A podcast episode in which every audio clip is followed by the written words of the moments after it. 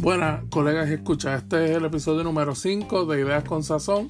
El tema de hoy está súper interesante, pero eh, antes que nada, como siempre, quiero compartir unos saludos con ustedes. Y el primer saludo va para Miguel Contés de cerealempresarial.com y el podcast Mi Rutina de Trabajo.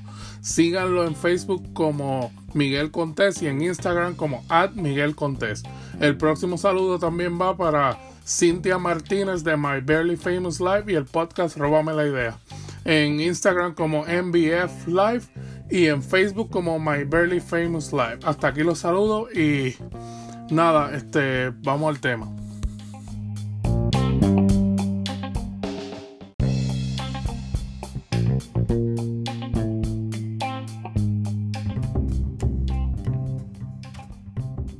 Bueno, pues como les dije, el tema de hoy va a ser súper interesante y pues nada, en esta etapa del año este, hay mucha gente ya hablando de, las metas y de las resoluciones que tienen para el próximo año 2019.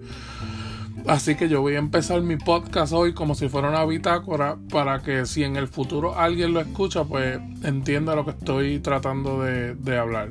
Eh, hoy es 23 de diciembre del 2018 pero hoy en vez de yo hablar de, metas y de aspiraciones, pues voy a cambiar un poco la dinámica y voy a hablar de, lecciones que yo personalmente he aprendido este año 2018, que ha sido un, año de, de, cambio y de crecimiento para mí personalmente. Este, voy a hablar de esas tres lecciones que yo aprendí en este año.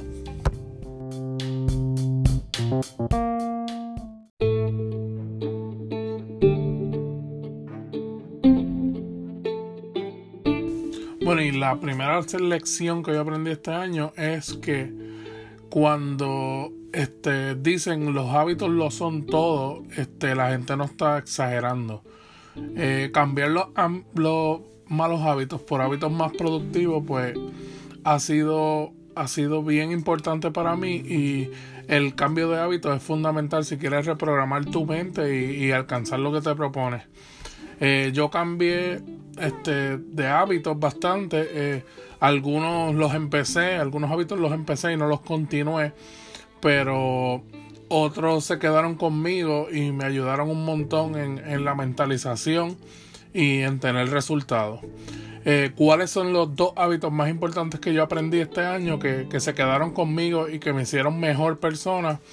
Pues el primero es el hábito de la lectura. Eh, el hábito de la lectura es, es una cosa bien, bien importante porque le da como chispa a la creatividad y también aprendes a tomar mejores decisiones y también es una satisfacción bien grande cuando tú terminas un libro.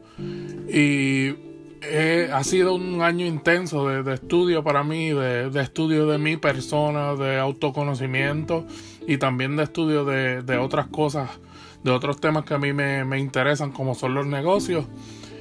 Y pues el hábito de la lectura, este, de verdad que si no lo practican, se lo recomiendo porque ha cambiado mi mente completamente. Eh, y muchas de las cosas creativas que estoy haciendo en estos momentos no hubieran sido posibles sin ese hábito de la lectura. El segundo hábito que se quedó conmigo y que le he sacado muchísimo provecho es el hábito de de llenar mi cabeza de cosas positivas. Y cuando la gente escucha la palabra positiva, pues se cree que es una cuestión de, de inocencia. Y la realidad es que cuando uno tiene una, cuando uno empieza a ver el vaso medio lleno en vez de medio vacío, este, muchas veces tú ves oportunidades donde antes no las veías y eres más eres una te conviertes en una persona más proactiva y evitas evitas a toda costa a toda costa perder el tiempo y, procrastinar. Este, otra, la segunda lección que yo aprendí este año es eh, la fragilidad y, la poca importancia que tienen las cosas materiales. Y en realidad, eso es una lección que más bien la aprendí el año pasado después del huracán María, que como todos saben, este, el huracán María fue un evento atmosférico bien fuerte para nuestro país Puerto Rico y mucha gente lo perdió todo. Entonces, cuando tú empiezas a ver que tú lo que necesitas para vivir este bien es la gente que te ama y solamente lo necesario, pues tú, tú ves la vida como diferente. Y esto es bien importante porque a veces nos matamos, nos rompemos el lomo queriendo este, adquirir cosas, cosas materiales, cuando en realidad lo más valioso que tú tienes en tu vida no son las cosas materiales, es el tiempo.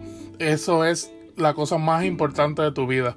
El tiempo que tú pases con tu familia, con la gente que te ama, con la gente que te hace crecer, eso te va a ayudar un montón. El tiempo, el tiempo que tú inviertas aprendiendo algo nuevo, este, eso es lo más importante. Este, no se rompan el lomo por cosas materiales. Las cosas materiales son, son importantes en la vida, pero no son la vida. Eh, no sé cómo, cómo explicarlo. Eh, valoren mucho más que las cosas materiales su tiempo. Eh, otra, la tercera lección que aprendí este año es que hecho es mejor que perfecto. Y esto es otra lección que, que me dio duro porque a veces nosotros nos concentramos tanto en la perfección que simplemente no hacemos que las cosas sucedan, no, no empezamos. Y dar ese primer paso, aunque sea minúsculo, eh, y es algo que estoy tratando de, de llevarlo a, a la gente que me sigue y eso. Y es que, aunque sea un paso minúsculo, dalo. Ese paso es bien importante. Este. Y nos volvemos mejores en el proceso. Cuando tú empiezas un proyecto o lo que sea y lo continúas y lo haces y eres consistente, te vuelves mejor persona. Eso no hay duda de eso. Este, pues nada, esto fue el episodio de Ideas con Sazón. Este, si quieren este, por, le voy a pedir un favor y es que me sigan en Twitter, este, como at Ideas con Sazón, en Instagram como Neon Night Chef y en Facebook siguen la página como Ideas con Sazón. No olviden que la gastronomía es donde se, donde se engrana el arte, la ciencia y la experiencia. Hasta aquí, esto fue Ideas con Sazón y los veo en la próxima.